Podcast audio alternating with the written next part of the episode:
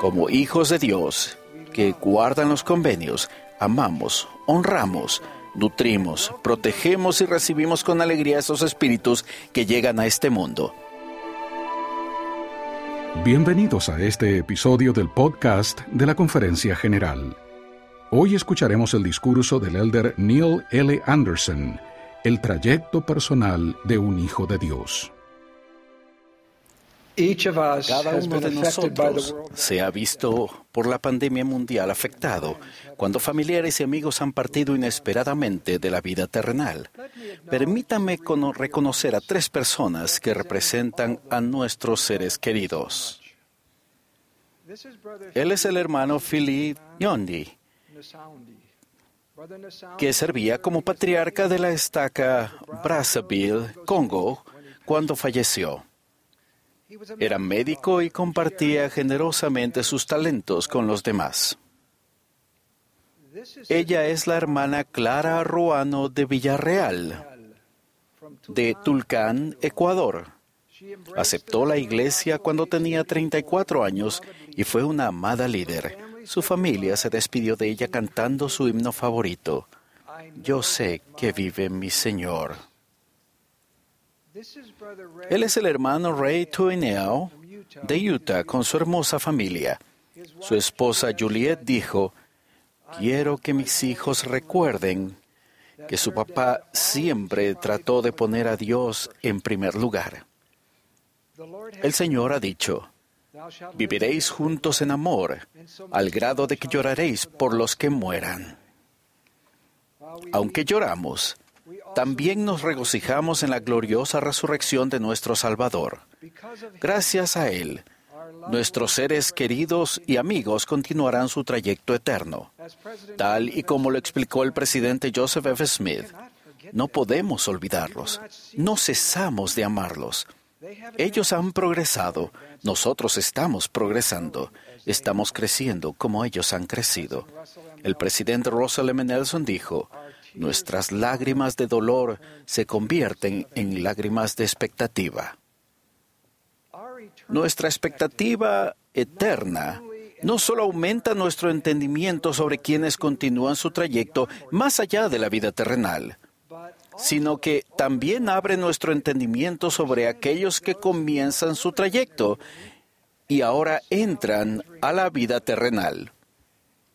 Toda persona que viene a la tierra es un hijo o hija único de Dios. Nuestro trayecto personal no comenzó al nacer. Antes de nacer estábamos juntos en un mundo de preparación donde recibimos nuestras primeras lecciones en el mundo de los espíritus. Jehová dijo a Jeremías, antes que te formase en el vientre te conocí, y antes que nacieses te santifiqué. Algunas personas podrían preguntarse si la vida comienza con la formación de un embrión, cuando el corazón comienza a latir o cuando un bebé es capaz de vivir fuera del útero. Pero para nosotros no hay duda alguna de que las hijas y los hijos de Dios, procreados como espíritus, se encuentran en su trayecto personal, viniendo a la tierra para recibir un cuerpo y para experimentar la mortalidad. Como hijos de Dios, que guardan los convenios, amamos, honramos, nutrimos, protegemos y recibimos con alegría esos espíritus que llegan a este mundo.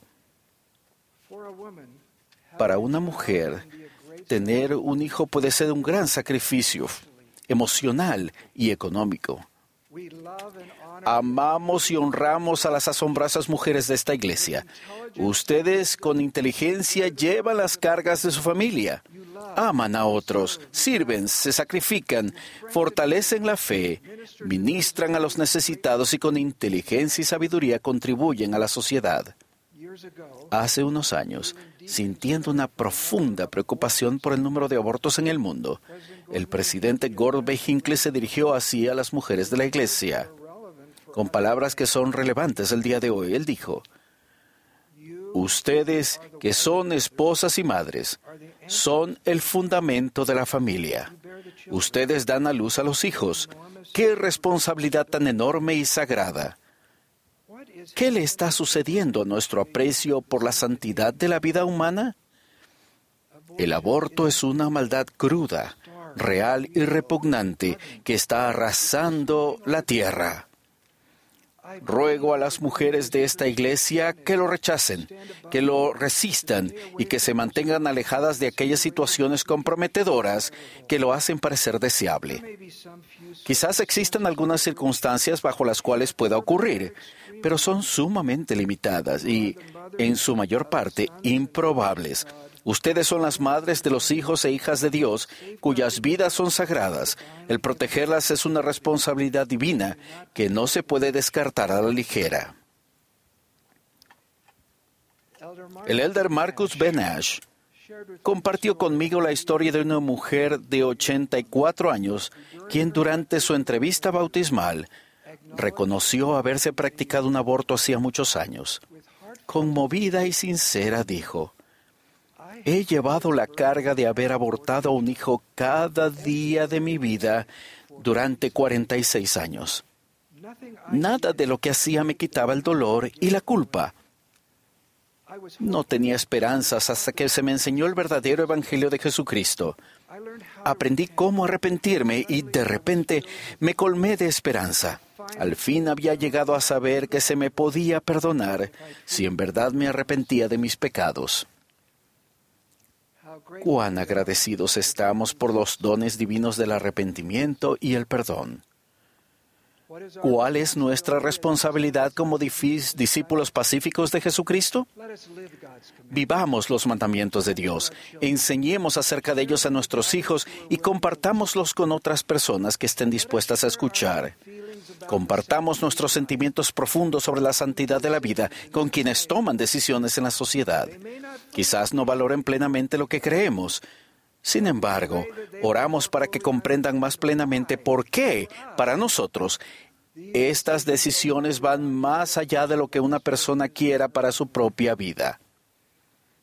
Si hay un embarazo imprevisto, Tendamos una mano para ofrecer amor, aliento y, cuando sea necesario, ayuda financiera, fortaleciendo a una madre al permitirle que su hijo nazca y continúe su trayecto en la vida terrenal.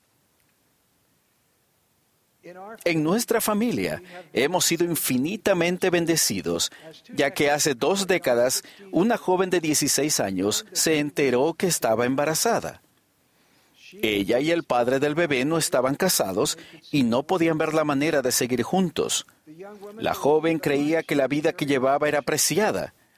Dio a luz a una niña y permitió que una familia justa la adoptara y la convirtiera en su hija.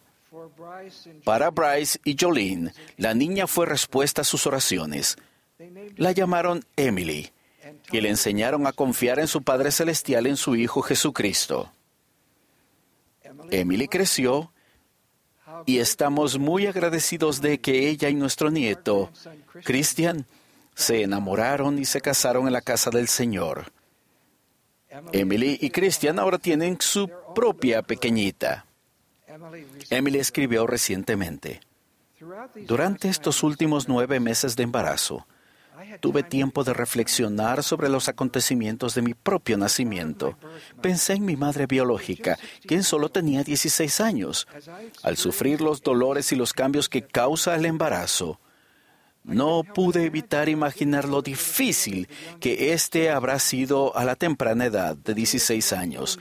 Lloro cuando, lloro cuando pienso en mi madre biológica, quien sabía que no podía darme la vida que deseaba para mí y desinteresadamente me dio en adopción. No puedo llegar a comprender lo que pudo vivir durante esos nueve meses siendo observada con miradas que la juzgaban a medida que su cuerpo cambiaba, las experiencias adolescentes que se perdió, sabiendo que al final de esa labor de amor materno pondría a su hija en los brazos de otra persona. Estoy muy agradecida por su abnegada elección, porque no decidió usar su albedrío de una manera que me quitara el mío.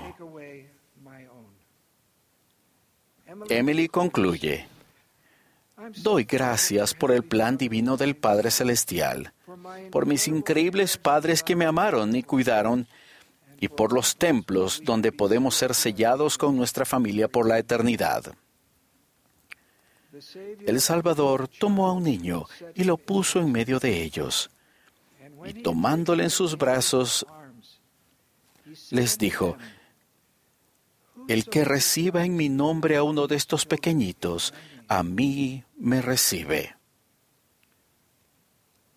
Expreso mi amor y compasión por las parejas justas que se casan y que no pueden tener los hijos que tan anhelosamente esperan. Y por aquellas mujeres y hombres que no han tenido la oportunidad de casarse de acuerdo con la ley de Dios. Resulta difícil entender los sueños que no se cumplen en la vida si se ven solamente de la perspectiva de la vida terrenal. Como siervo del Señor, les prometo que conforme sean fieles a Jesucristo y a sus convenios, recibirán bendiciones compensatorias en esta vida y sus deseos justos se cumplirán en el tiempo eterno del Señor. Puede haber felicidad en el trayecto de la vida terrenal, aun cuando no se cumplan todas nuestras esperanzas justas. Después de nacer, los niños siguen necesitando nuestra ayuda algunos desesperadamente, cada año mediante el cuidado de los obispos y la generosa contribución de las ofrendas de ayuno y los fondos humanitarios, se bendice la vida de millones y millones de niños. La primera presidencia anunció recientemente otra donación de 20 millones de dólares para ayudar a UNICEF en su labor mundial de administrar 2 mil millones de vacunas. Dios ama a los niños. Es preocupante que incluso en algunos de los países más prósperos del mundo nazcan menos niños. El mandamiento de Dios para sus hijos es de multiplicarse y henchir la tierra y aún permanece en vigor. Cuándo tener un hijo o cuántos hijos tener son decisiones privadas entre el esposo, la esposa y el Señor. Con fe y oración, esta decisión sagrada puede ser una experiencia hermosa y reveladora. Con el permiso de la familia Lane del sur de California, comparto su historia. La hermana Rebecca Lane escribe, en el verano de 2011, la vida de nuestra familia era aparentemente perfecta. Estábamos felizmente casados con cuatro hijos de nueve, siete, cinco y tres años. Mis embarazos y partos habían sido de alto riesgo y nos sentimos muy bendecidos de tener cuatro hijos. Creyendo que nuestra familia estaba completa, en octubre, mientras escuchaba la conferencia general, sentí una sensación inconfundible de que íbamos a tener otro bebé. Mientras Legrand y yo meditábamos y orábamos, supimos que Dios tenía un plan diferente para nosotros del que teníamos nosotros para nosotros mismos. Después de otro embarazo y parto difíciles, fuimos bendecidos con una hermosa niña, a quien llamamos Brielle. Ella fue un milagro. Momentos después de su nacimiento, mientras todavía estaba en la sala de partos, escuché la voz inconfundible del Espíritu hay uno más. Tres años más tarde, otro milagro. Mía, Mía, Briel y Mía son una alegría enorme para nuestra familia y concluye así. Estar dispuestos a escuchar la dirección del Señor y seguir su plan siempre brindará una felicidad mayor que confiar en nuestro propio entendimiento. El Salvador ama a los niños y tomó a sus niños pequeños uno por uno y los bendijo. Y dirigieron la mirada al cielo y vieron ángeles que descendían del cielo en medio de fuego. Y los ángeles bajaron y cercaron a aquellos pequeñitos y los ángeles les ministraron. Testifico que su propio trayecto personal como hijos de Dios no comenzó con el primer soplo de aire de la tierra que entró a sus pulmones y no terminará cuando tomen el último aliento de esta vida terrenal. Siempre debemos recordar que cada hijo de Dios procreado como espíritu viene a la tierra en su propio trayecto personal.